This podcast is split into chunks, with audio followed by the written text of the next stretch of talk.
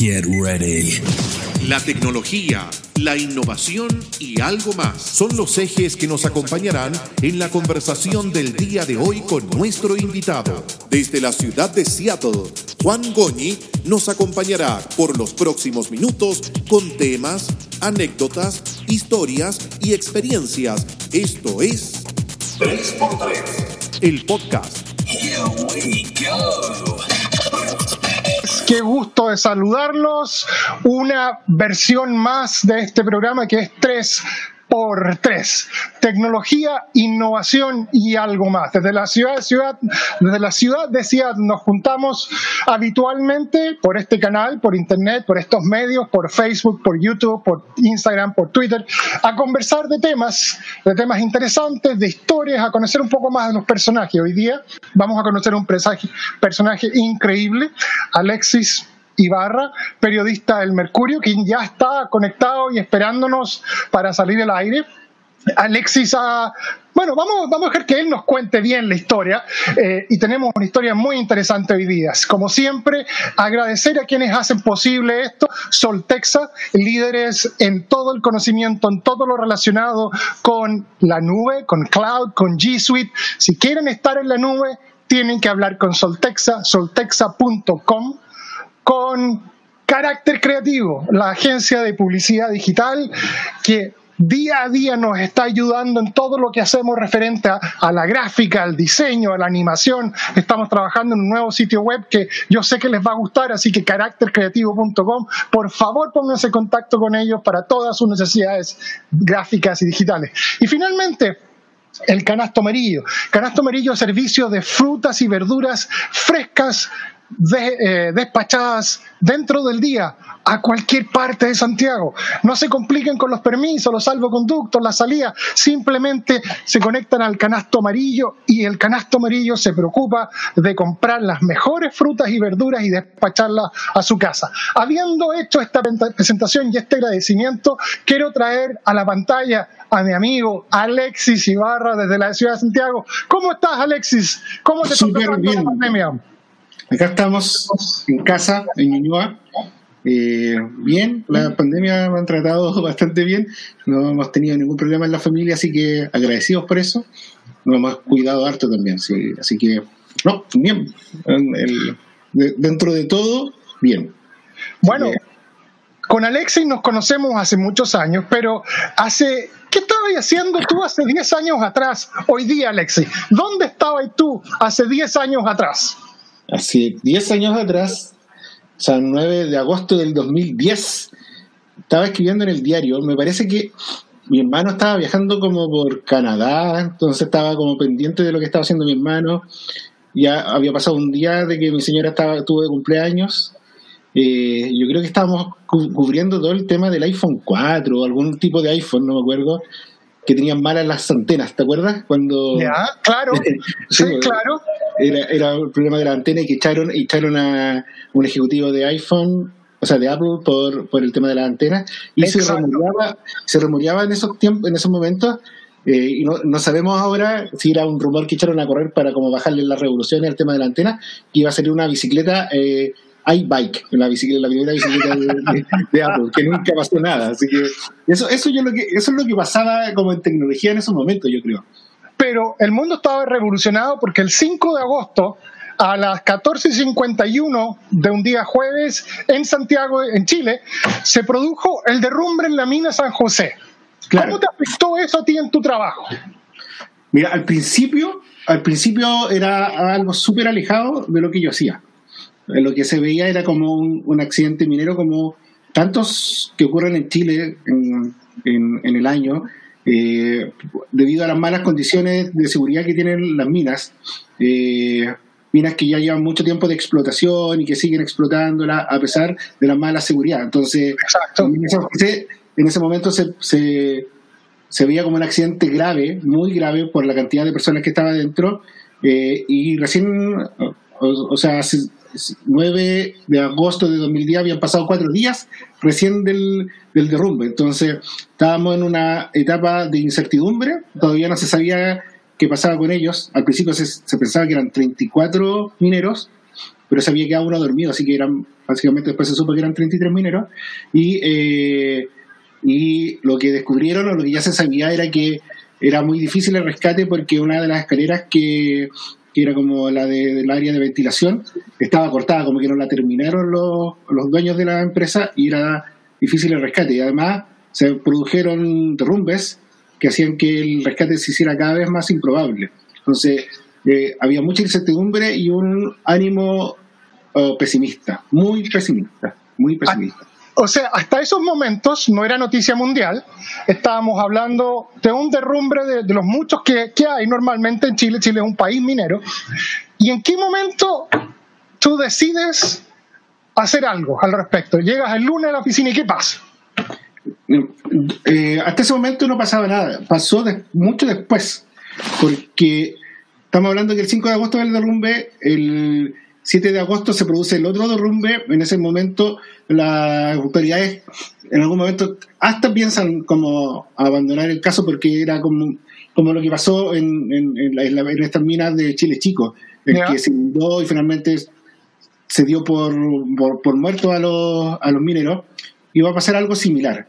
Y hubo una, y los eh, familiares de, los- de, de, las- de, las- de, los mineros comenzaron a juntarse en un campamento que después se llamó Campamento Esperanza y empezaron a presionar a las autoridades y no a dormir ahí y se quedaron ahí todo el tiempo.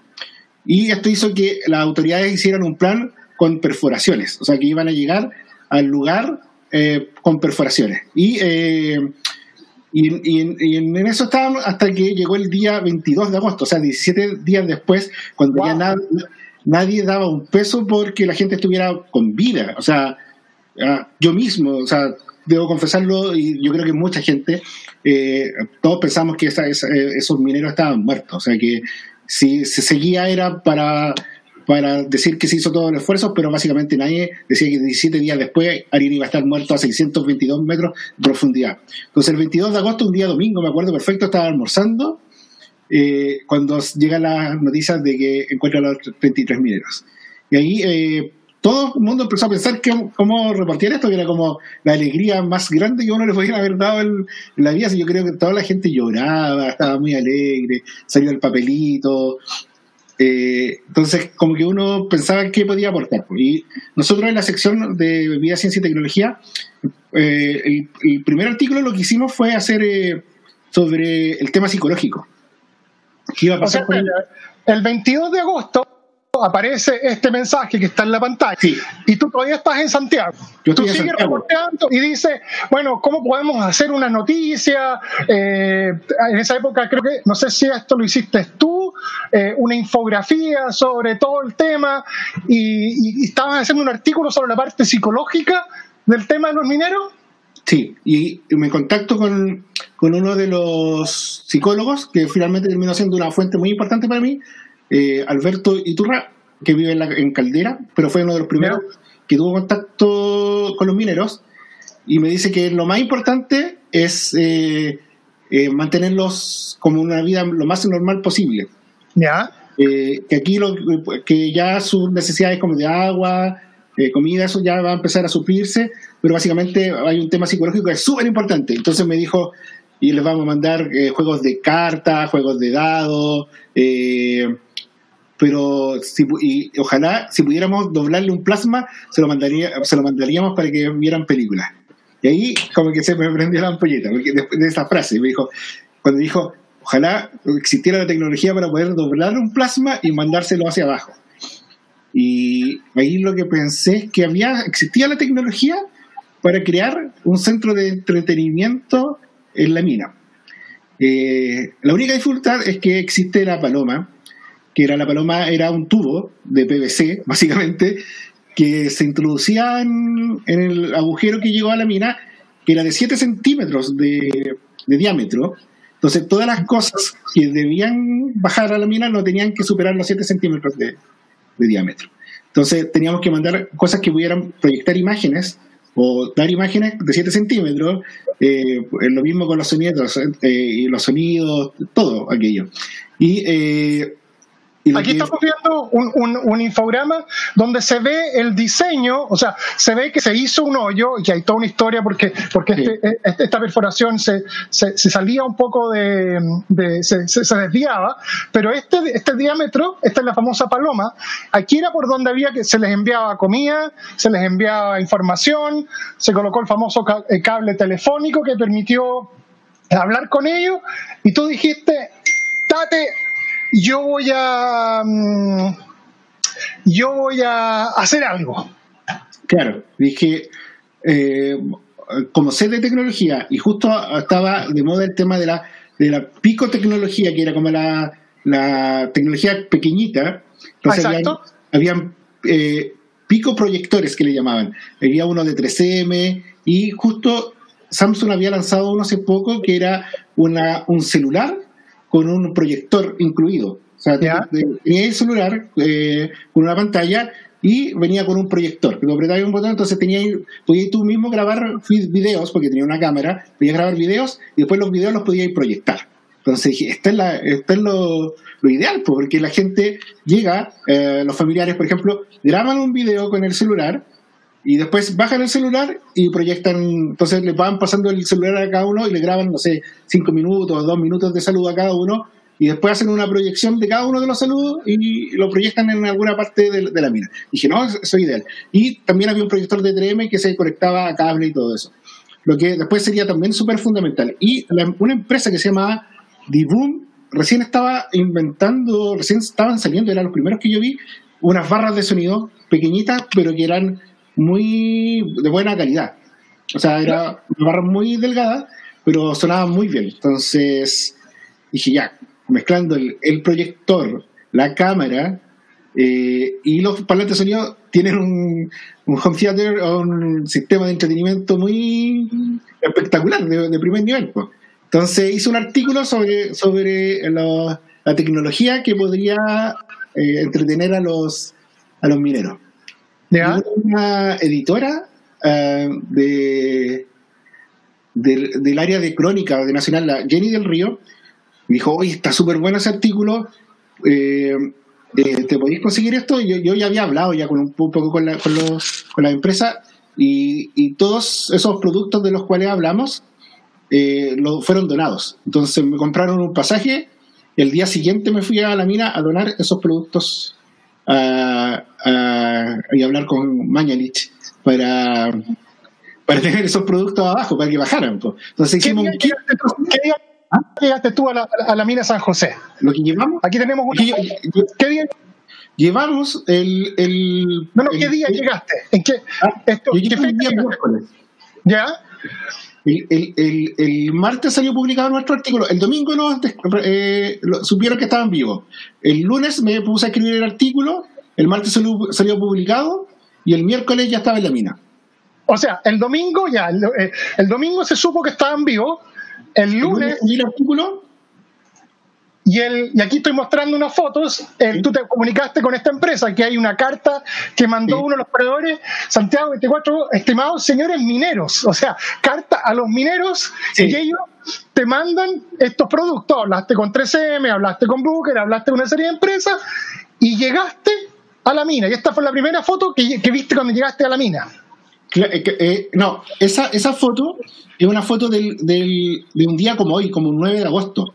¿Ya? Todavía había poca gente en la, en la mina, era como recién se estaba armando el campamento Esperanza, esa, esa foto de ahí. Porque había muy poca gente. Ant- Cuando, antes que supieran que lo iban a sacar, había muy poca gente. Entonces esa foto es anterior.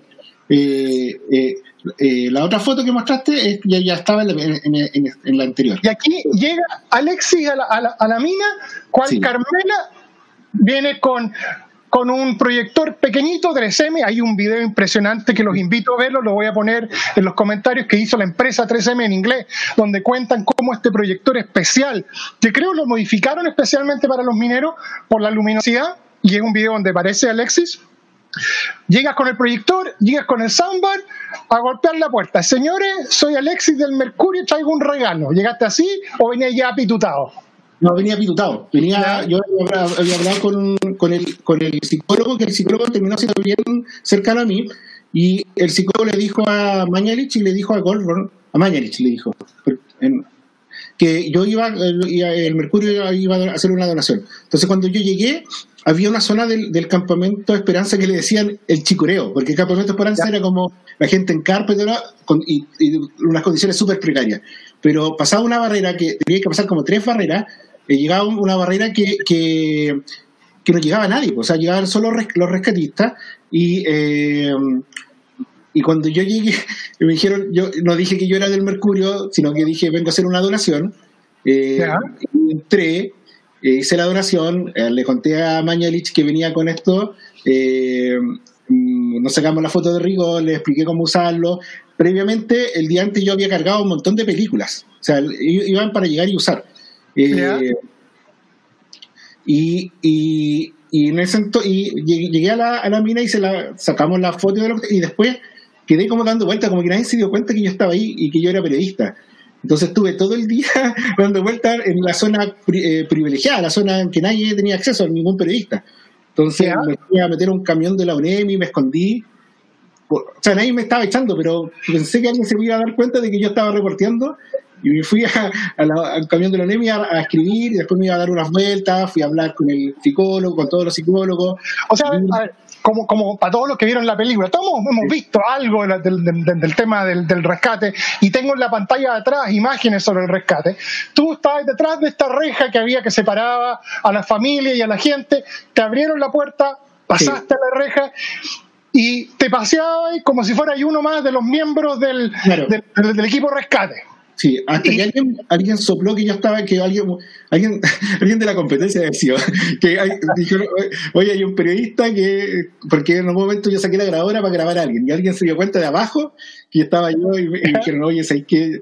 Y ya, ya como las cuatro, las cuatro de la tarde, y me bajaron, y dijeron, oye, no voy a estar acá, y bajaron. Pero yo ya había visto cómo era el lugar donde le mandaban el agua, había hablado con los, con los marinos que estaban en cargo de mandarle la, las palomas, entonces, mi, segundo reportaje sobre la mina fue como, eh, así es, el centro de comando de, la mina San José.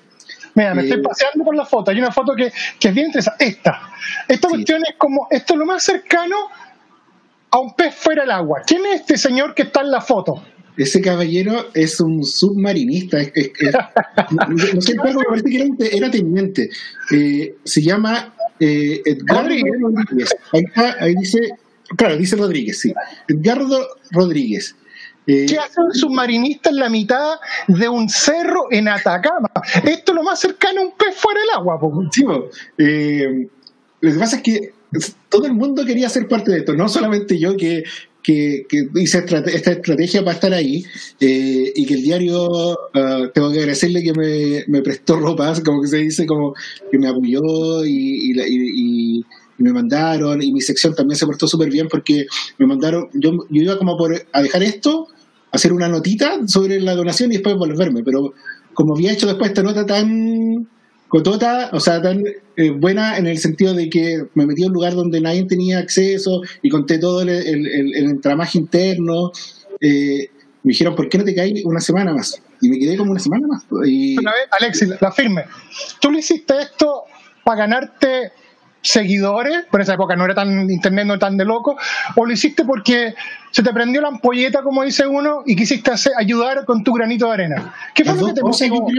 Yo, yo, yo, creo que uno, uno, nunca es tan, tan bueno, así como decir, todo tan desprendido, pero, o sea, se me, todo el mundo quería ayudar, porque todos, eh, esta cuestión era como una cruzada país, y, y, era tanta la alegría que uno sentía de, de, ver a esta gente viva que todo el mundo quería ser parte de esto. Entonces, eh, dentro de, lo que yo pensaba y de lo que yo sabía, mi forma de aportar era con la tecnología. Entonces, como te había dicho anteriormente, se me hizo el clic cuando este psicólogo me dijo, hay que preocuparse como de, de, de, su entretenimiento, de mantenerlo vigentes, de mantenerlos entretenidos, de que hagan una vida más normal, porque aquí los, psicólogos van a tener, la, parte psicológica va a tener un, rol preponderante.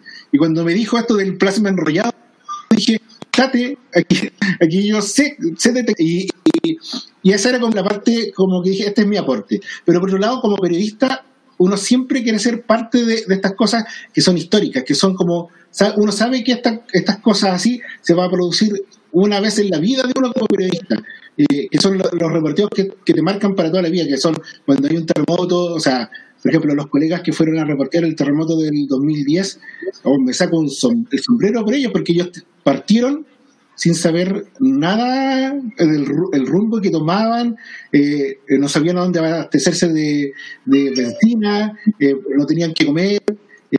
Eh, o sea, hay, hay momentos eh, periodísticos que son cruciales. Y yo sentía que este era un momento periodístico crucial. Entonces, una de las motivaciones era como querer ser parte de este momento, momento periodístico crucial. Todos Oye, los ojos mundo estaban puestos ahí. Y este, este es el artículo, fuiste portada del Mercurio. Pero ese no, ese fue, ese, esa es la. Este lo tengo acá atrás, mira. Aquí, lo veo. Este, ese es este. ¿Ya?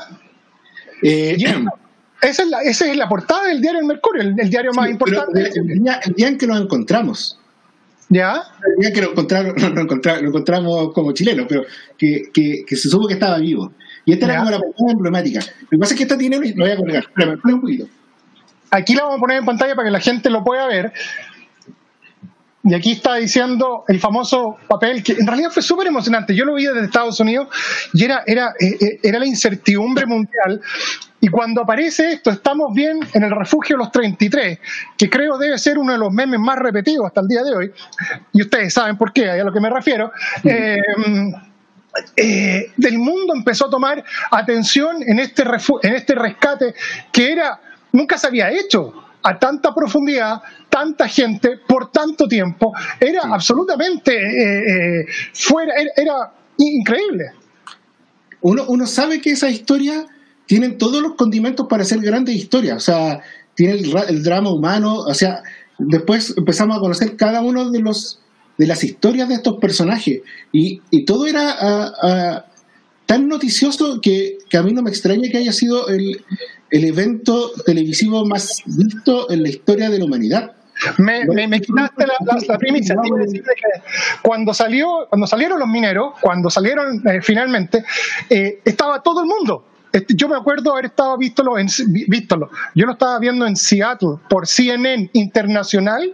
Era la transmisión de Canal 7 eh, con la voz de Amaro Gómez Pablos para Estados Unidos y se transmitía en todo Estados Unidos cómo salían los mineros de Chile. Era una cuestión impresionante, o sea, era, era yo creo que hasta que llegaste tú, al, nos estamos adelantando la historia, cuando llegaste tú al- a, a- al, eh, a dejar la paloma, estábamos todos en el mundo bastante pesimistas, sea, decíamos, no, se van a morir, no, no aguantan, no aguantan.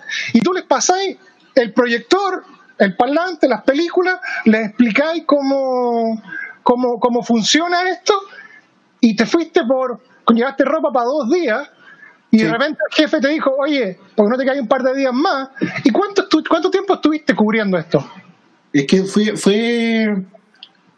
Bueno, esa polera me quedaba chica.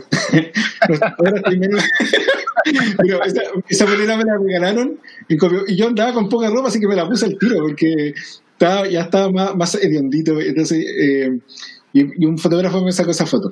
Eh, eh, el, eh, no, pues yo iba por dos días y me quedé una semana al principio. ¿Ya? Pero después hici- el diario hizo una comisión cuando ya se acercaba el momento del rescate. Entonces yo volví a Santiago, pero nunca me desligué del tema. Eh, yo, yo volví a Santiago y después de hacer mi, mi trabajo en la sección, me seguía escribiendo algunos temas que iba publicando paulatinamente, así como la tecnología que iban usando.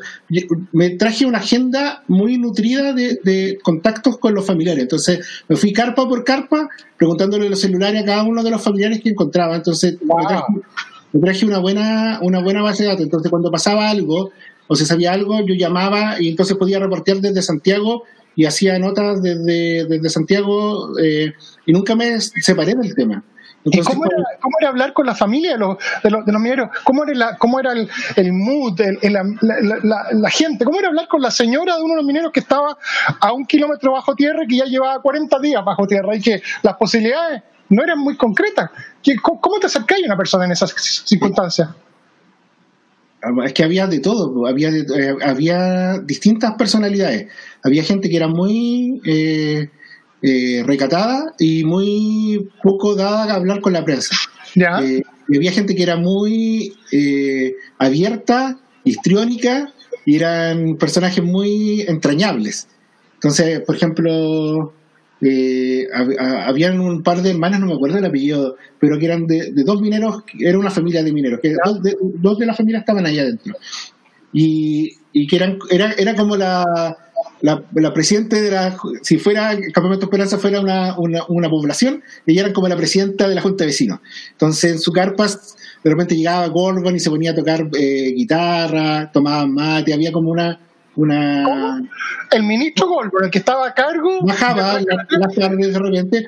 bajaba, eh, cruzaba la reja y entraba a las carpas, que, había, una, había un ambiente medio antagónico, porque por lo menos se ve en la película, la gente quería que el gobierno hiciera más, y se sentaba ya estamos hablando de ya, ya, ya estaban vivos, pues, ya, o sea, ya, se sabía que estaban vivos. Entonces, el, el carácter de la gente cambió. pues, O sea, de hecho, de Gorgon, al principio se, a- a- había una pelea con Gorgon, había- era súper distante porque Gorgon era súper pesimista y, y, y en algún momento como que se quebró y la gente como le decía, usted no puede quebrarse, sigamos adelante y todo, y todo el tema.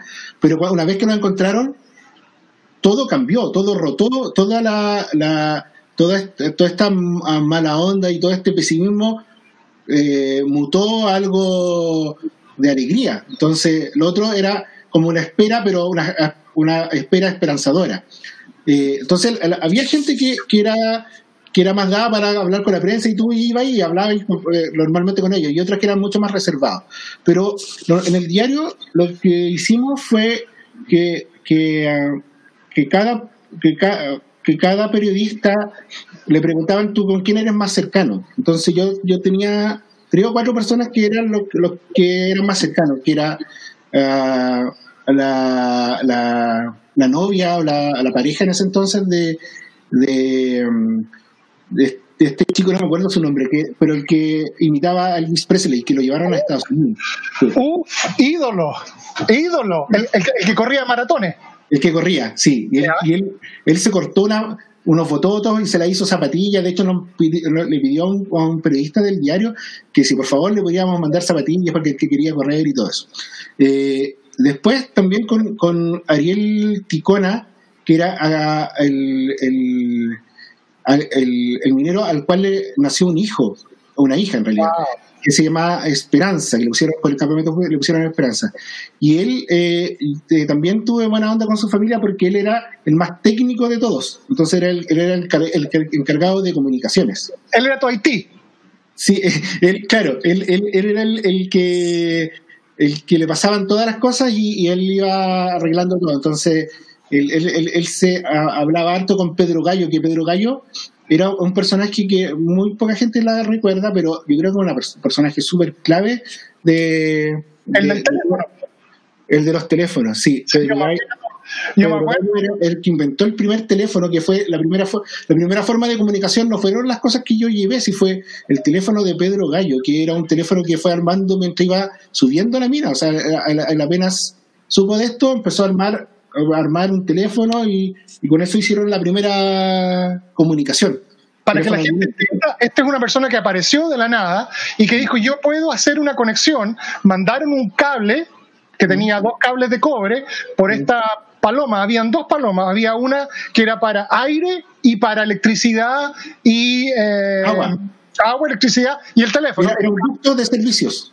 Yo no, yo no fui ahí, pero hice mi pega, ¿eh? así estudié. Era- era- Eh, y la Dejaron- otra... dejaron- hicieron, de- llegaron, llegó una primero, y pero después al poquito tiempo llegó otra, otra otro, otro agujero chiquito. Entonces dejaron uno para hacer un ducto de servicio, que ahí tiraron cables y tiraron eh, agua. Entonces llegaba una, eh, iban eh, liberando agua. Y después encontraron también como una vertiente natural y les mandaron cloro. Entonces, para no tener que depender tanto del agua, Sí, y, y- y, eh, entonces tenían agua, distribución de agua. Y la otra era por donde le mandaban la ropa, la comida. ¿Tú sabías que se demoraban dos horas en mandarle la comida a todos? O sea, Vaya. eran 33 raciones, pues. Te- En dos horas se mandaba una comida. Entonces ya terminaba de comer el último y ya tenían que estar pensando en mandar más cosas. Sí. Oye, mira, aquí tengo una foto de la película. La película la hicieron, eh, fue el protagonista, fue Antonio Bandera. Eh, Sí. hay, eh, eh, eh, Cote de Pablo, que es una actriz de hija chilena, pero muy exitosa en Estados Unidos, eh, hizo también de estuvo el protagonista de la película La Bamba, eh, habían grandes actores y la película se grabó en gran parte en Santiago, en Chile, pero toda la parte de la mina, propiamente mal, se grabó en Colombia. Hay imágenes donde se muestra que la mesita con un proyector que mandaba imágenes a una muralla y hacían estas diferencias. ¿Eso es cierto y eso se hizo con el proyector que te conseguiste tú y que mandaste tú? Sí. Sí ¡Wow! O sea, o sea, la gente cuando, cuando hablaba en esta imagen súper fuerte donde había uno de los mineros que no quería hablar con la hermana, la hermana era la cote de Pablo, y él se paraba al lado de la imagen y escuchaba. Eso fue gracias a ti, Alexis. A ti se te ocurrió y, y bueno, probablemente a alguien se le habría ocurrido, pero a ti se te ocurrió. si no, o sea, yo creo que a mí se me ocurrió rápido, rápido y lo No, no, no, no, no.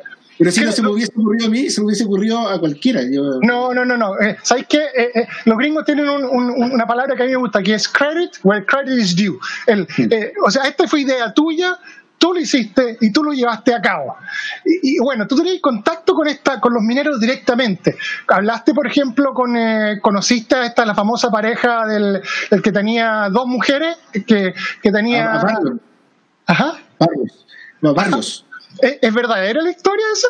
Es verdadera y es un poco triste. A mí me da un poco pena esa historia porque, porque mm, bueno, se fueron conociendo algunas intimidades de los mineros.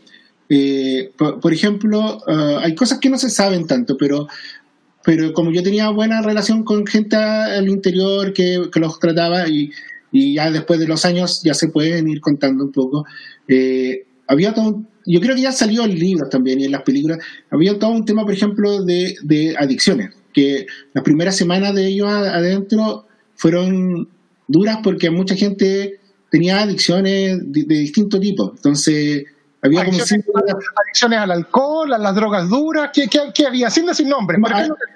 Al, alcohol sobre todo, pero también algunos con, sí, pero, pero, pero entonces había este síndrome de abstinencia que igual pega fuerte, entonces pues los primeros días de estar ahí encerrados también fueron duros para algunos. Eh, bueno, y también empezaron a conocerse estas, estas cosas porque empezaron a llegar, en vez de llegar una familia por, por minero, empezaron a llegar dos familias por minero. Eh, ¿Cómo dos eh, familias? ¿El lado materno y el lado paterno? No, una señora y otra señora. Ah, wow. Conflicto de intereses. Claro. ¿Quién es la, heredera oficial? Eh, claro, entonces la, la, la esposa de, de, de, de, Barrios, Barrios sí me parece que se llama Barrios, eh, eh, él, fue importante también porque él era el, enfermero, él era el que más sabía era el que inyectaba, hacía como el reporte médico, era, era, era el doctor para, para los mineros. Bueno, una de, sus señoras eh, era una señora ya más de edad eh, y era muy recatada, era muy tranquila, reservada. Y ella llegó a como apoyar también. Pero al tiempo se dio cuenta que que no debió haberlo hecho, que ella se arrepintió porque también estaba como la, otra pareja o la pareja más reciente de, Barrios que, era totalmente eh, opuesta en personalidad. ¿Pero estaban divorciados? ¿Estaban ¿Ah? separados? ¿Estaban separados? ¿Estaban divorciados? No, no, sé si eran amantes, no, no, nunca me metí en ese, en ese enredo si, si era una, una, una, relación que se había terminado completamente. Normalmente eran como relaciones como inconclusas o, que no estaban muy en el limbo. Entonces aparecieron... No, no, se trata de ser crítico en toda esta cuestión y es re fácil ser capitán después de la guerra. Son seres humanos, como lo somos nosotros. Eh, si esto le pasa a cualquiera de las personas que nos están viendo, eh, Yamanina eh, Marcano nos manda saludos, eh, Francisco nos está viendo, hay un usuario en Facebook dice muy buena conversación. Si a cualquiera de nosotros que no somos mineros nos pasa como una cosa como esta, no sé si sobrevivimos. O sea, son seres humanos, tomamos alcohol, yo tomo Red Bull todos los días y me, me, encierran en una pieza sin Red Bull me pongo medio nervioso porque lo necesito por la cafeína. La gente toma café. Eh, hay gente que tenía mejor y peor estado de salud. ¿Perdón? Sí. Hay gente que se medica o depende de medicamentos todo el tiempo. Sí. Exacto, o sea, y la vida de estos mineros, cuando uno los ve en perspectiva, es una, es una vida difícil. Los tipos bajaban dos Sí. kilómetros para trabajar de noche, sacar carbón, carbón sacaban de la, de la mina, ¿no? No, no, eran concentrados de cobre. Concentrado de cobre. Entonces tampoco se trata de ser papista, o sea, eh, pucha, se explotó de 33 seres humanos encerrados en una mina, la familia con la incertidumbre, los hijos, las mamás, las abuelas, las amantes, el 50% de los matrimonios no funcionan, así que la- las nuevas parejas, había, había de todo, o sea, era, había un, una- un zoológico de seres humanos, de personalidades, de problemas, y tú Era, estabas era- ahí. era el, era el mundo puesto ahí. Por, por eso fue tan. Por eso fue tan. a- a- tomó tanto vuelo la noticia porque era. Todos los dramas del mundo estaban puestos ahí. El, tema de la infideli- fi- infidelidad, los temas pasionales, eh, una, una guaguita que estaba por nacer con su papá abajo, una, un, un- un- minero que llevaba 40 años con su pareja y que, y que, le, había, eh, que le había prometido que salir de esto se iba a casar, eh, un minero que estaba enfermo de silicosis, que estaba muy mal, eh, el- este otro minero que imitaba a Elvis, Elvis, que estaba, correr. Entonces, estaba tenía, el boliviano, estaba estaba el, el, había otro que, que era muy chiquito y que, que era- había gente muy experimentada y otros que eran, llevaban muy poco tiempo siendo minero, que necesitaban la plata. Tenía ahí todos los ingredientes de una buena película, básicamente, en una cosa de la, de la vida real. Entonces, por eso yo creo que tomó tanto, tanta importancia, tanta perspectiva, con tan, o sea, era, era ver un- una película que era, finalmente Pero- era la vida real, y era más impresionante que la, que la vida, que una película en sí misma. Pero, pero Alexi, las películas las ven en el cine. Hoy día las vemos en Netflix por tema de la pandemia. Tú estabas ahí. Tú Sí. estabas viéndolo en primera persona. Tú estabas ahí escuchando, palpando historia. Porque tú sabías que eso, no- eso no se había dado nunca en la historia del mundo. Claro. Y tenías los ojos del mundo ahí con quiera. Quiera levantarse en la mañana y salir a mirar lo que estaba pasando. Yo, yo, yo separo eh, do- mi reporteo en dos partes. Primero, la, la- la primera vez que llegué cuando, cuando recién los encontraron, en que yo fui a sacar como mi credencial para reportear, que empezaron a, ya cuando lo encontraron empezaron a, a- a ordenar un poco el tema, porque empezó a llegar gente. Entonces mi primera credencial era el- la número 12. O sea, Wow. Tengo una credencial 12. Que, por- porque no llegué tan rápido a ir a buscarla, podría haber sido la 1 perfectamente, pero tengo la 12 que éramos pocos periodistas, eran como de, de- de los canales, de los medios nacionales que estaban ahí. Pero después se me perdió, o sea, después la encontré de nuevo nuevamente, pero se me perdió y cuando volví a la mina, a los meses después, a cubrir la segunda parte, mi credencial era como la 2315, una cosa así. 2.315 periodistas del mundo cubriendo esto. Sí, por, por la cantidad de credenciales que habían dado, era muy probable que. Y, y eso que después llegaron más, porque yo llegué como dos semanas antes que los sacaran, así que. eh, Y tú eres la, tú eres persona del Mercurio. ¿Ah? Tú eras el periodista del No, Mercurio. no, no, para nada. Nosotros, ¿Cuántos habían del Mercurio? no, eh, en el Mercurio había un, equipo bastante grande. Eh. El, el primero, el primero que reportó fue el corresponsal de Copiapó, Rodrigo Álvarez. Él se sacó la mugre eh, durante toda la primera etapa de incertidumbre.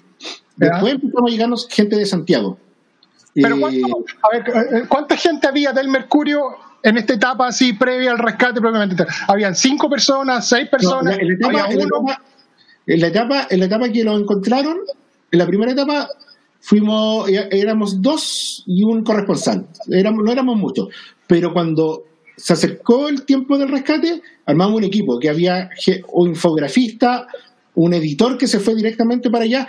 eh, se fue. Te dije un infografista que hacía la, la- estas imágenes infográficas. Lo, lo que eh, tengo en pantalla. Sí, esa, esa no sé si es nuestra, pero, pero, pero, eh, pero hacíamos eso. Se fue una, una persona de espectáculos porque iban muchos artistas a hacer, a hacer eh, shows allá. Entonces, eh, ¿Tuvo también espectáculos fueron como dos o tres de crónica. Éramos, éramos un equipo de como cinco o seis personas, más o menos. Pero vamos por parte. Eh, ¿Estuvo contigo Pepe Albujar como periodista? no, Bueno, tú- tú el- Sí, claro, estuve hablando con, con Pepe, que es uno de los que estoy preparando un programa con fotografía, con Juan Francisco Somalo y Pepe Albujer, y, y Francisco Somalo me dijo, oye, habla con el Pepe, él debe tener fotos del, del rescate. Ustedes tenían una oficina, ATR, No, no, con, oficina. con aire acondicionado, con... No, eh, no, pero nada, oficina, nada.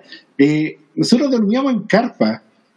Y, y- y no sé si tenéis fotos de. de pero el Tranqui, piso date era, era escoria, era escoria de, de piedra, era como lo que se sacaba de la mina, iba a parar allá. Era. ¿Quién les pasaba la carpa? ¿Usted tú viajaste a Santiago una No, yo, carpa? yo, yo, yo, la pri- yo me fui a comprar una carpa en un supermercado. Eh, Ah. Y esa carpa la tenía ahí. Y, y, y, y a veces dormía en la carpa y a veces, cada cierto tiempo nos íbamos a Caldera a dormir en unas cabañas de la caja de los Andes cuando teníamos que ir a bañarnos y todo eso. Ahí, ahí tenía una foto que estoy es viendo. el centro prensa de Ya, esa los es nuestra oficina. 2.300 Pero periodistas. Esa es nuestra oficina cuando ya estaba más, más pro, porque las primeras veces era, era una mesa al aire libre. De hecho, yo me, yo me eché un Mac, eh, me duró dos días, porque en la, en la noche, cuando terminaba de repartir, eh, hacía tanto frío que bajaba una caruga, una, un rocío, que mojaba todo. Pepe, en, la tarde, se hacía mucha tierra, se levantaba mucha tierra, entonces yo creo que adentro del, de ese Mac había barro. Eh, y lo, pa, pausa, pausa, pausa, pausa. Quiero, eh, estamos, estamos hablando con Alexis Ibarra, que fue testigo presencial en primera persona del rescate de los mineros. Nos está contando la historia. Pero tengo que hacer esta pausa. El gran Bernardo de la Maza se conectó y nos está viendo y nos manda qué gran entrevista. Saludos a los dos. Bernardo de la Maza nos manda saludos a los dos. Bernardo de la Maza también tenemos pendiente una entrevista y ya les vamos a contar. Tengo una historia bien simpática con Bernardo. Pero estamos en el centro prensa. sí, Wi- Wi-Fi, aire acondicionado, eh, jugos, bebida, nada. no nada. pues, De hecho, una anécdota es que a mí me retaron una vez porque eh, porque eh, habíamos hecho un asado el día antes en Caldera y, nos y teníamos en el cooler eh, cerveza. Eh, y no, teníamos nada que tomar y así y, yo fui a- había ido a reportear y, y eran como las 3 de la tarde y estaba muerto sed y ir a buscar agua era como ir no sé 10 minutos caminando al lugar donde te daban el agua y entonces abrí el cooler y lo único que encontré era una cerveza que, que quedaba del, día, día que fui- hicimos un, un asado. Y la estaba abriendo y verdad dijeron, pero Ibarra, ¿qué está haciendo? "¿Qué está haciendo? No, es, no es por embriagarme, sino que tengo mucha sed. No, pero, Oye, no se ríen pero- Va- va- vamos a lo técnico. ¿Cómo, cómo transmitían? ¿Tenían conexión a internet? ¿Cómo, cómo mandaban la- lo- los contactos? Mire, que a estas alturas de la historia, el mundo completo estaba pendiente de este rescate. Primer rescate en la historia del mundo. Y no es chiste, estaba la NASA ahí, estaba la NASA en la, en la mina, estaba, estaban los submarinistas, Los estaba submarinistas. Codelco. Tú me preguntaste de los submarinistas y nunca dije por qué, po. ¿O, o sí? ¿Por qué estaban los submarinistas? Contemos, ¿por qué estaban los submarinistas? Vamos a la foto de los submarinistas. Vamos, ¿Están? aquí está la foto. Está, pues, sí, sí, yo hice la pega. Acá. Ahí está. Ya, el, el- el- la Armada, era, su aporte era eh, con los submarinos, porque era nada más cercano a estar en una, en una, eh, una condición como de claustramiento por mucho tiempo, eh, con, eh, condiciones de poco oxígeno, de, donde tenéis que como suministrar bien o, administrar bien los recursos, es, es- es los submarinos. O sea, es, lo que más se parecía a estar ahí la- eh, bajo la tierra. Entonces, sé que los submarinistas pueden mucho aportar en como el, manejo psicológico, el trabajo de equipo, el cómo hacer la logística. Entonces, al principio a ellos los dejaron como encargados de la logística y este caballero era el encargado de bajar las palomas. Entonces, él veía todas las cosas que iban llegando de donaciones y él, él era el que administraba eh, la bajada de las palomas. Entonces, era crucial. Y después me entero con el tiempo que este caballero es, fue el que diseñó la Fénix, eh, eh, el, eh, La el submarinista. ¿Ah? Es que la-. Que, que, que, a ver, fuera de La broma, yo, yo, yo dije que este, este chiste de pescado fuera del agua y espero que no, no ofenderá a nadie. El gobierno chileno de ese momento, eh, comandado por el presidente Piñera, con el ministro Goldberg, con el ministro Mañalich, hicieron cosas bien en este rescate y trajeron a la mejor gente posible. Eh, y en este caso, los submarinistas, que pasan meses debajo del agua, eran los que estaban encargados de, las provisiones y de todo el manejo. La NASA participó con el tema de alimentación, ¿no es cierto? También con, con, logística eh, y con, con, manejo de, la, alimentación, como eran como asesorías de científicas. Entonces la NASA habló del tema psicológico, habló del tema de la alimentación y también eh, era súper importante el tema del ciclo circadiano. Claro. Eh, que es el, el, día y noche, como mantener que ellos sepan cuándo es día y que sepan cuándo es noche, porque si no tu cuerpo se, se desajusta y eso produce depresión y un montón de otras cosas asociadas. O sea, cuando tu cuerpo no sabe cuándo es día y cuándo es noche, se producen efectos fisiológicos no deseados. Entonces, ellos también iban a llevar eh, y donaron eh, luces que eh, imitaban el día y el noche, entonces podía hacer como el ciclo circadiano. Pero parece que esas nunca las fueron a retirar. Reporteando después con el tiempo, eh, descubrí, alguien me mandó, así como, alguien después me mandó eh, como el, el, documento de FedEx que todavía estaban en bodega. Y me parece que nunca le llegaron a los mineros esas luces de ciclo circadiano. Bueno, se estima que el costo del el rescate bordeó los 29 millones de dólares. Claro. Y eso lo pagó el gobierno chileno, no lo pagó la mina. Estaban en, un juicio, me parece que habían llegado a un acuerdo. No, llegaron, no, tengo entendido que quedaron libres de polvo y baja. Por ahí alguien le pregunta, ¿cuál es el costo de una sola vida? y es muy superior a un millón de dólares. O sea, eh, independiente de tu mentalidad política a favor o en contra, estar en los pantalones de un ministro como Goldberg, que esa mañana viajaba a Ecuador y lo mandaron a Copiapó, de un ministro de salud o un presidente y tomar la decisión. Y en la película eh, sale este actor diciendo, esto hay que realizarlo a cualquier costo.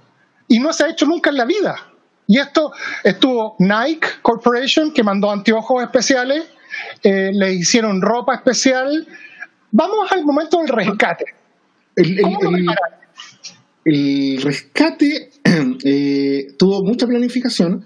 Eh, desde el punto de vista de, los profesionales, lo primero que tenían que discernir era ah, cuál era el orden de salida.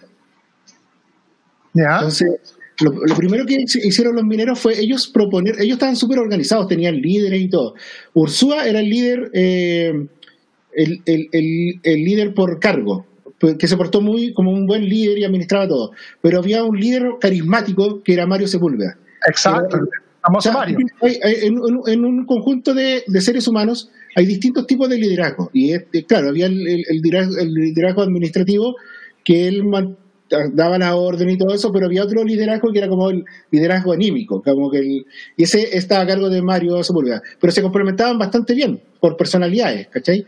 Pero eh, acuérdense que, Mario Sepúlveda hacía despachos en directo a la televisión. Uno, yo todas las noches nos sentábamos, yo tenía el televisor en, en, el living de la casa prendido las 24 del día. Iba a trabajar y volvía y en la oficina tenía el browser y miraba todo lo que pasaba con los mineros. Y daban las noticias, buenas noches, ¿cómo está? Y vamos directamente a la mina con Mario Sepúlveda. Y Mario se conectaba a un kilómetro bajo tierra y hacía despacho de los mineros. O sea, un gallo que, con picota saca cobre transmitiendo para TVN que se veía en todo el mundo. ¿sí? Es de película, ¿verdad? Sí, es heavy. Pero eso después, tampoco se sabe mucho, pero eso le pasó la cuenta a Mario, porque fue el último en salir del hospital. Eh, dormía muy poco y, los últimos ah, días previo al rescate le, casi no durmió. Entonces. vamos al día del rescate. Esta es la foto en la que sale la primera cápsula. ¿Dónde estabas tú? Yo, lo que pasa es que eh, estaba ahí al frente. Eh, o sea, detrás de esas personas había como un cerrito. y ahí había los organizadores, los, las autoridades eh, dijeron que había que elegir a una persona por medio para estar en el lugar de, de despacho. Y de los del Mercurio fui yo. O sea, Entonces yo- este yo- es el día que, yo- que- que se va a hacer el despacho. Este es el día que se va a hacer el despacho. Hay 29 billones de telespectadores del mundo viendo esta Sí. imagen y tú Sí. estás ahí, ahí delante del cerrito representando el Mercurio. Sí, o sea, por ejemplo, la última persona que soy yo debería haber estado como 200 metros más atrás en un cerrito. Y ahí estábamos todos los, periodistas, uno por cada, por cada medio de comunicación. Eh, y con una tele que, que, que era una transmisión sin audio, sin nada. Entonces yo nunca he visto la transmisión relatada, así, ni la emoción que le pusieron, nada.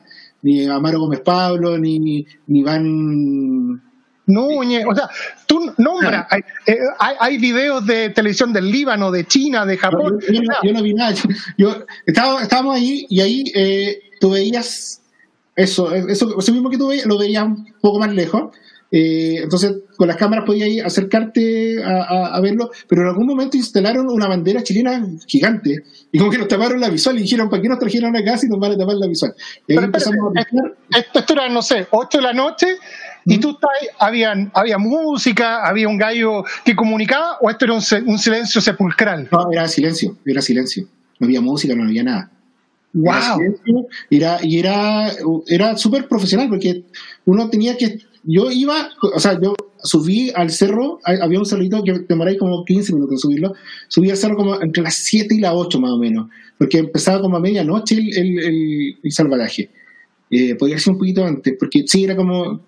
Ya estaba oscureciendo, era como. Puede sido a las 6 y algo. Subí con una, como el chavo del 8, con un morralcito y algo de comida y algo y bien abrigado, porque iba a pasar toda la noche ahí. Eh, Pero ustedes les dijeron, hoy día es, hoy día a las 7 no, si mundo sabía que era, que era ese día, si no, eso- eso- pero claro, había gente que se quedó a despachar abajo.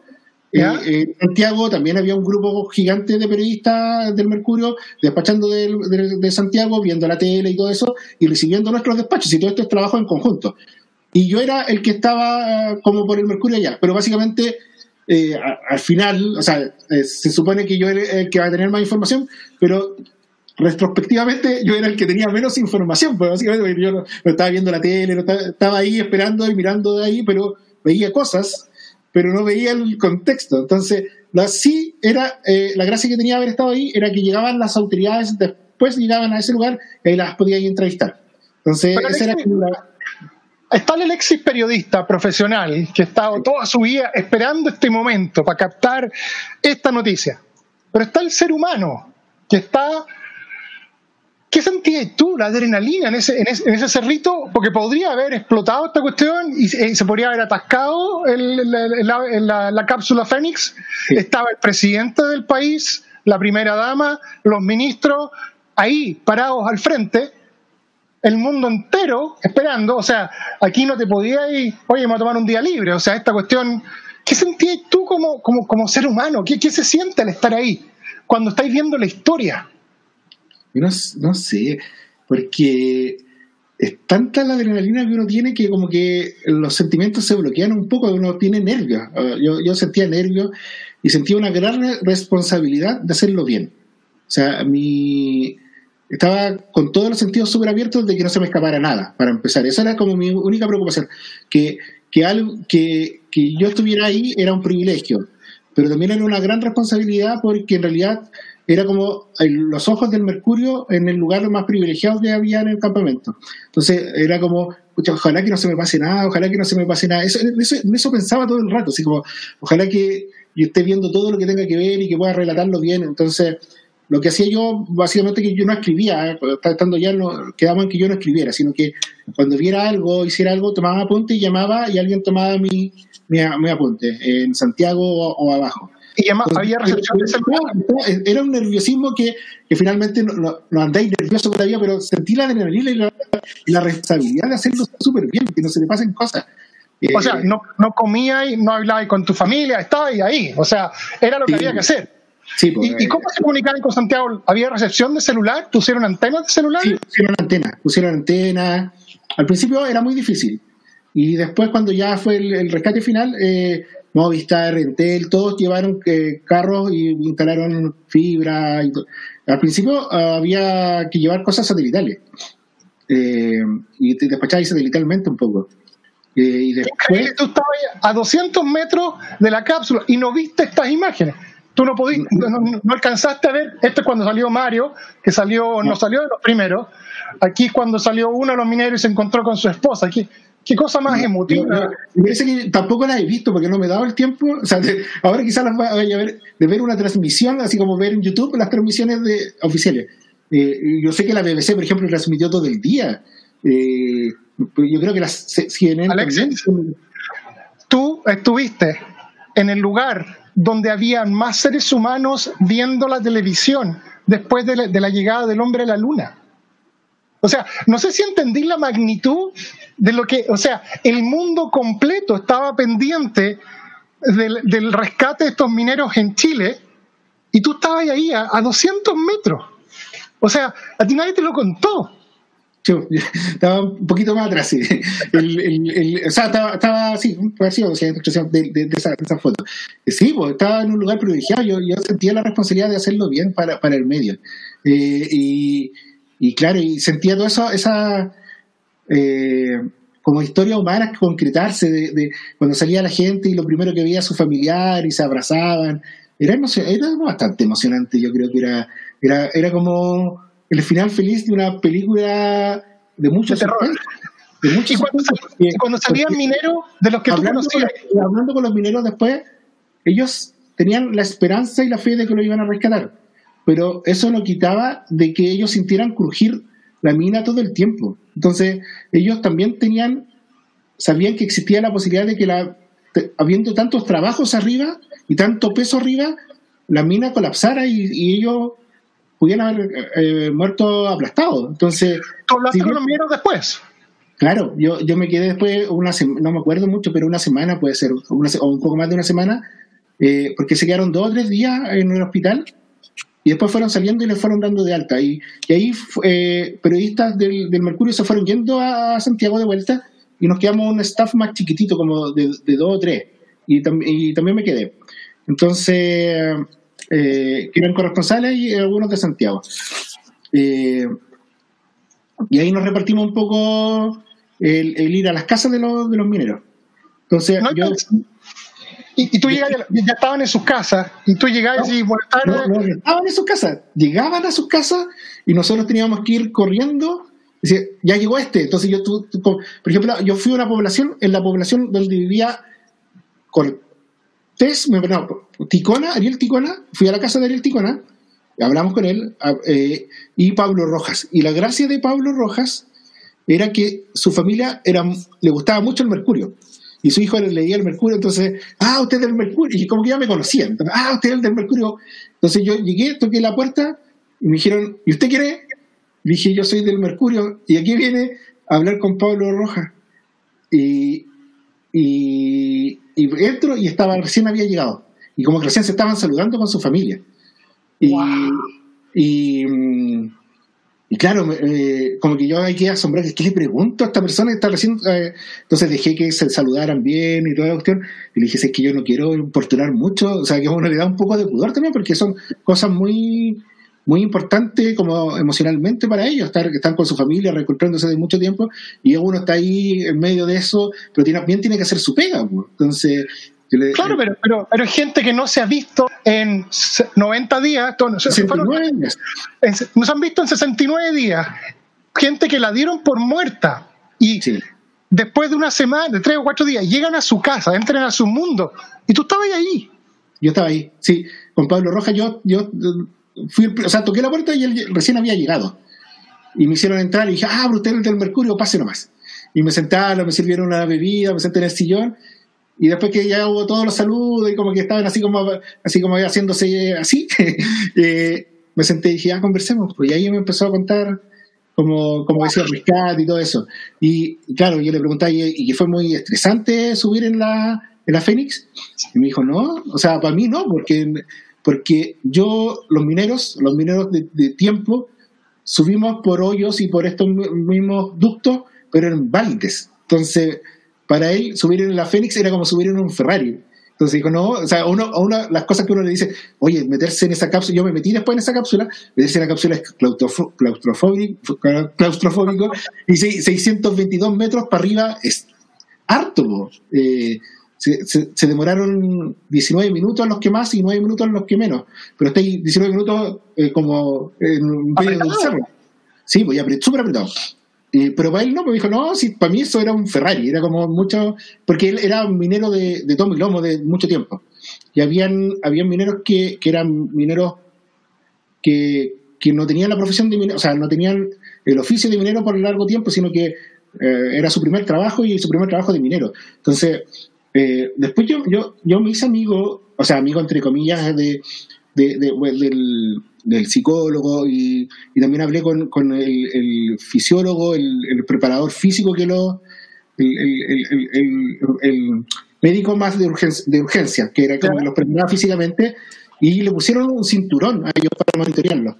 Entonces, después le dije, oye, ¿me podéis dar la, como las eh, los pics de, de cuánto marcaron más los latidos y todo eso? Entonces, ahí supe que el, el que más marcó latidos por minuto, eh, un la- el dato freak, eh, era eh, 155 latidos por minuto. eh, y era el momento en que, no era el momento en que iba subiendo, era el momento en que veían a los parientes. Te das cuenta que es más emocionante para una persona, no el peligro ni nada, sino como lo- la emoción psicológica. Y cuando iban subiendo eran como 70, se elevaban a 80, hasta 100, pero cuando veían a sus familiares, los latidos se subían a 155 latidos por minuto.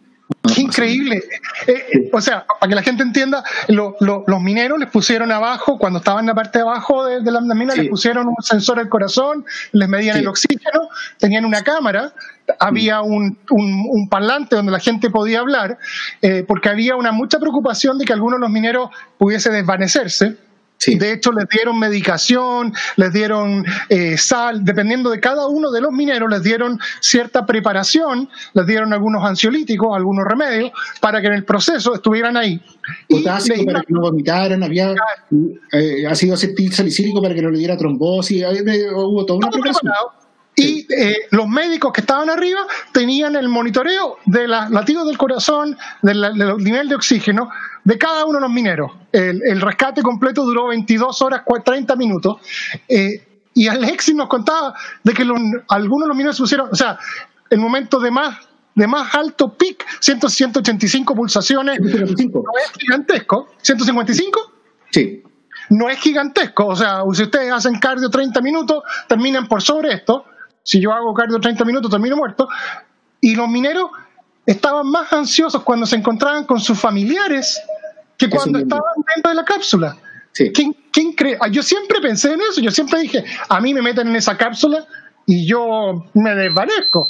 Y Sí. ellos, después de 69 días, estos momentos los impactó más que haber subido por la cápsula en un hoyo negro que no se veía nada. Sí, a mí, a mí eso me asombró. Dije, qué, boni qué bonito esto, porque da cuenta de, de cómo lo importante que es para la gente las relaciones. O sea, el- finalmente todo lo que se hizo fue para ver ese momento. Y, y eso quedó reflejado en los latidos por, por minuto, que era, era, era eh, la mayor emoción o lo lo- eh, se dio en ese momento. Eh, Le voy a preguntar al periodista del Mercurio, que, eh, que es Pepe Alboar, no sé si él sacó esta foto, y le voy a preguntar, Pepe, ¿esta es la foto de 29 millones de dólares? Si me preguntan a mí, sí. Esa foto vale 29 millones de dólares.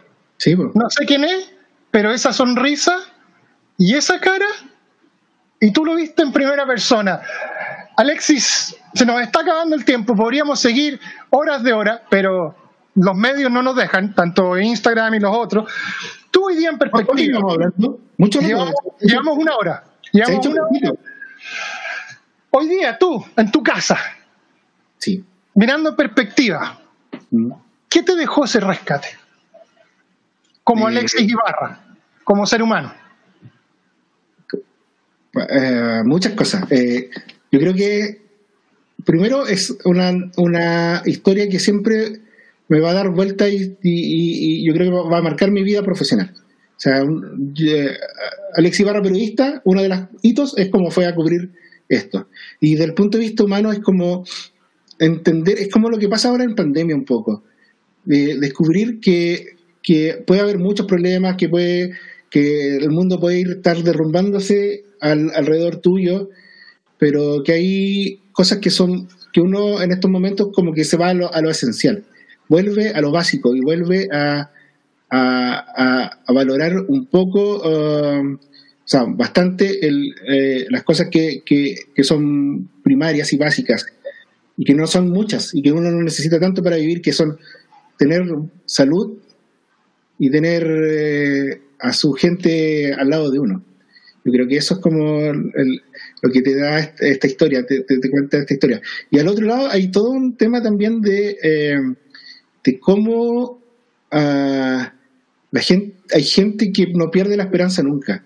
Todo el mundo habíamos perdido la esperanza, yo me, incluyo, eh, pero había familiares eh, que se instalaron en el campamento Esperanza y nunca bajaron a la guardia. Y, había también un, socorrista de apellido Ford, me parece, él fue el que más insistió en que tenían que rescatarlo porque estaban vivos también. Y él, y al principio nadie le hacía caso, mucho, caso. Después fue como un héroe. Eh, y también insistió, insistió, insistió. Y entonces esa gente que nunca pierde la esperanza también eh, uno se da cuenta que son primordiales en, en, el mundo.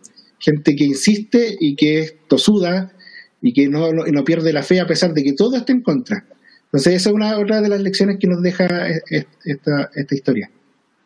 Alexis, yo quiero agradecerte por que hayas compartido esto con nosotros. Esta es la segunda vez que hacemos esta entrevista porque la primera vez el audio no nos funcionó.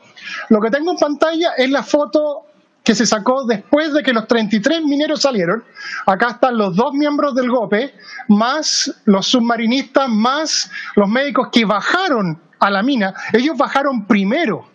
Ellos se metieron por el ducto, bajaron y ayudaron a todo. Y cuando ellos habían salido, después de 22 horas 30 minutos, después de casi un día de, gestión, ellos sacaron esta foto donde dice misión cumplida. Y tú fuiste parte de esa misión tú ayudaste a que el mundo hubiese estado enterado. Eh, tengo una foto, hay un artículo del Wall Street Journal de una entrevista que te hicieron a ti, hay un video corporativo de 3M que lo hicieron en base a ti, y por eso quise invitarte para que la gente tuviese la suerte de compartir contigo a 10 años, revivir lo que fue eso, que tú lo viviste en carne propia. ¿Dónde se pueden contactar contigo? Primero, Primero, ¿hay pensado en escribir un libro? Tenéis que escribir un libro. Es que tengo cosas muy sabrosas, pero no sé si, si decirla o no, no, no, no sé. Yo, creo que pasó la vieja ya. O sea, no, sé, no sé si a la gente le interesa saberlo, pero además tampoco sé si es bueno darla a conocer, que son como cosas que me fueron contando gente en el transcurso del tiempo y todo eso. Yo creo que no voy a escribir un libro de eso. Deberías escribir un libro de tu experiencia, de lo que tú viviste, de lo que tú sentiste. No, no una cuestión de farándula de quién andaba con quién, pero de la, de la sensibilidad humana, de ser testigo en primera persona de un hecho histórico, el hecho más relevante en Chile de los últimos 10 años. Sí. Eh, eh, eh, lo, voy a Sí, bueno, quizás Quizás lo haga en poesía. Escríbelo y yo te lo compro en Amazon inmediatamente en Amazon Online. Si alguien quiere contactarse contigo, Alexis, ¿dónde te ubican? ¿Cómo se contactan contigo? En Alexis Ibarra en Facebook. y en las redes sociales soy Chipote, el Chipote. Arroba Chipote. Y en mi correo es eh, alexis arroba yo les voy a dejar estos, eh, estos mensajes y estos puntos de contacto acá en los comentarios. Eh, Robinson Olmeo te manda saludos, Bernardo Damaso te manda saludos, eh, Janina Marcado te manda saludos, Francisco te manda saludos, y eso que esto lo estamos grabando en un día donde normalmente no transmitimos, y este programa lo va a ver mucha gente en las retransmisiones. Así que Alexis, un abrazo a la distancia desde Seattle con pandemia a Santiago con pandemia. Eh, Juan. Bueno. está, está rebrotando. Hay que mantenerse eh, con la guardia arriba todavía y no, no, no estar. relajarse con esto, porque nos va a acompañar hasta que lleguen las vacunas. Así que es el mensaje. Está complicada la cosa. Señores, un abrazo gigantesco desde Seattle, otra entrevista increíble. Yo no sé si ustedes lo pasan tan bien como lo paso yo. La verdad es que para mí esto es un agrado. Esto me lo dijo un amigo que vio una de estas entrevistas, me decía, mira Juan, esto es como verte a ti en la casa amigo en un cumpleaños conversando con amigos. Con Alexis somos amigos hace muchos años, eh, cuando me tocó eh, trabajar eh, al otro lado de la cara de la moneda, yo en Microsoft y él en el Mercurio. y para mí es una oportunidad agradable, increíble poder pasar este tiempo con ustedes. Agradecer, como siempre, a Soltexa, a Carácter Creativo, al Castillo Amarillo, al Canasto Amarillo. Pero más importante, agradecerles a ustedes que se hayan tomado el tiempo de ver, escuchar esta historia increíble como alguna de las entrevistas que, que, hacemos a diario. Soy Juan Goñi, desde la ciudad de Seattle les mando un cariñoso saludo. Y esta ha sido una nueva versión de 3x3, el podcast Agradecemos a nuestros auspiciadores y los invitamos a que se conecten con ellos siguiendo los links que están en la descripción de este audio. Soy Jorge Aedo y a nombre de Juan Goñi y todo el equipo de 3x3 les damos las gracias por acompañarnos en el día de hoy y los invitamos a escucharnos en un nuevo podcast.